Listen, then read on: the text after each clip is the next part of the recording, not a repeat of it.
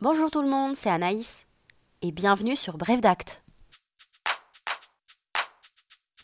Cette semaine, on en termine avec les mesures de protection. Il ne nous en reste plus qu'une seule à vous présenter. Il s'agit de la curatelle. Vous êtes prêts? Allez, c'est parti Alors déjà, première question.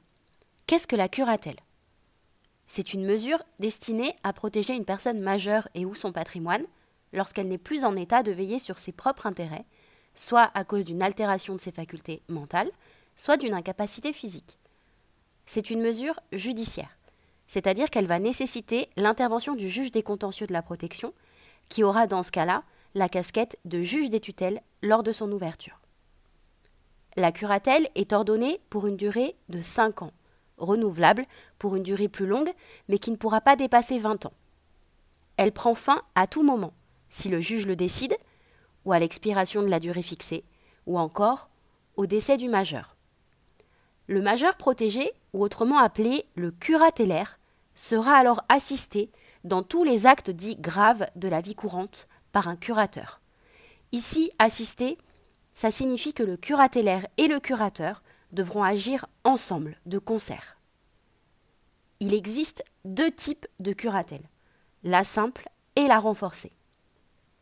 La curatelle simple, pour tous les actes qui imposent l'autorisation du juge en matière de tutelle, si vous avez oublié, je vous renvoie à l'épisode que nous avons enregistré précédemment, alors il faudra l'assistance du curateur, aux côtés du curatellaire, au risque que l'acte soit nul. Pour la curatelle renforcée, c'est exactement la même chose que pour la curatelle simple, mais le curateur aura en plus la gestion des comptes bancaires du majeur. Qui peut être curateur Le curateur est désigné par le juge, en priorité parmi les proches de la personne à protéger. Si cela est impossible, alors le juge va désigner un professionnel, appelé mandataire judiciaire à la protection des majeurs, qui devra être inscrit sur une liste dressée par le préfet. Ce mandataire peut exercer à titre individuel ou bien dépendre d'un organisme, tel que par exemple l'UDAF, l'Union départementale des associations familiales. Quels sont les pouvoirs du curateur? Le curateur va assister le majeur protégé, c'est-à-dire qu'il va agir avec lui pour réaliser tous les actes dits de disposition, c'est-à-dire tous les actes graves tels que la vente ou la donation par exemple. Pour les actes de la vie courante, comme la gestion d'un compte bancaire, la personne sous curatelle peut agir seule, sauf en cas de curatelle renforcée. Le curateur devra alors intervenir. Le curateur ne peut pas effectuer seul des actes graves sur le patrimoine du majeur, et inversement, le majeur ne peut pas non plus effectuer seul un acte grave sur son patrimoine. Ils doivent agir ensemble.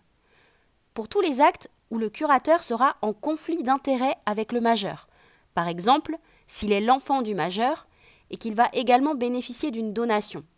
Alors il y a lieu de nommer un curateur dit ad hoc. Et comme pour la tutelle, ça n'a toujours rien à voir avec le capitaine, on va laisser Tintin et Milou tranquilles.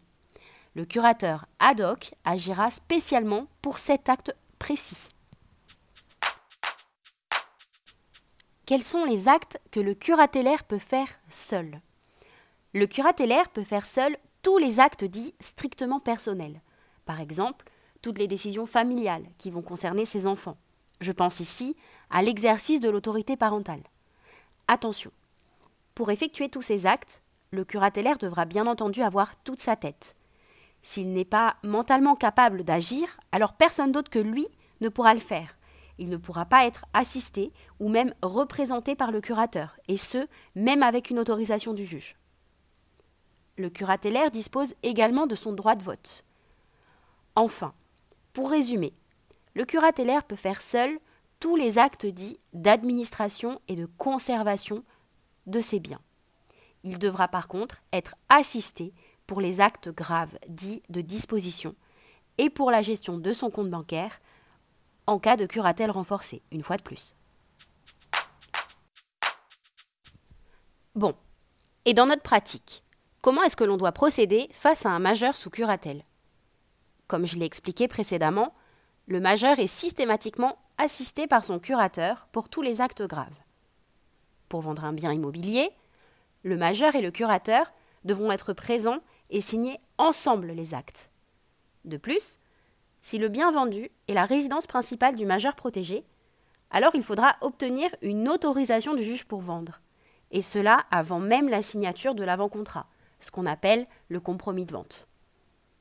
Et je le précise, il sera impossible de prévoir que l'obtention de cette autorisation soit une condition suspensive de la vente. Pour obtenir cette autorisation, le curatellaire, toujours assisté de son curateur, devront déposer ensemble une requête en ce sens, accompagnée d'une estimation du bien pour que le juge ait un ordre d'idée de la valeur du bien. Pour ce qui est du droit de la famille, si je résume la situation, en matière successorale, le majeur devra être assisté son curateur pour accepter ou renoncer à une succession. Pour le cas du testament, le majeur peut écrire seul son testament, qu'il soit holographe ou authentique. Aucune autorisation du juge n'est nécessaire et surtout, l'assistance du curateur n'est pas requise. Pour la donation, l'assistance du curateur est obligatoire. Idem pour la souscription d'un contrat d'assurance vie et pour tous les actes de gestion de ce contrat, que ce soit un rachat ou un virement. Point très important et j'insiste sur ce point-là. Si pour une raison X ou Y, le jour du rendez-vous, le curateur ne peut pas se déplacer, il sera impossible de prévoir une procuration pour lui seul au profit d'un clerc de l'étude ou d'un tiers. Le majeur et le curateur doivent être présents ensemble car ils vont signer l'acte tous les deux. La seule solution ici, c'est de prévoir une procuration pour que le majeur puisse être représenté par un tiers ou un collaborateur de l'étude, et cette même procuration devra être signée par le majeur et par le curateur. Et voilà, c'est déjà fini pour cette semaine. N'hésitez pas à nous donner votre avis, ça compte beaucoup pour nous. Partagez autant que possible cet épisode s'il vous a plu.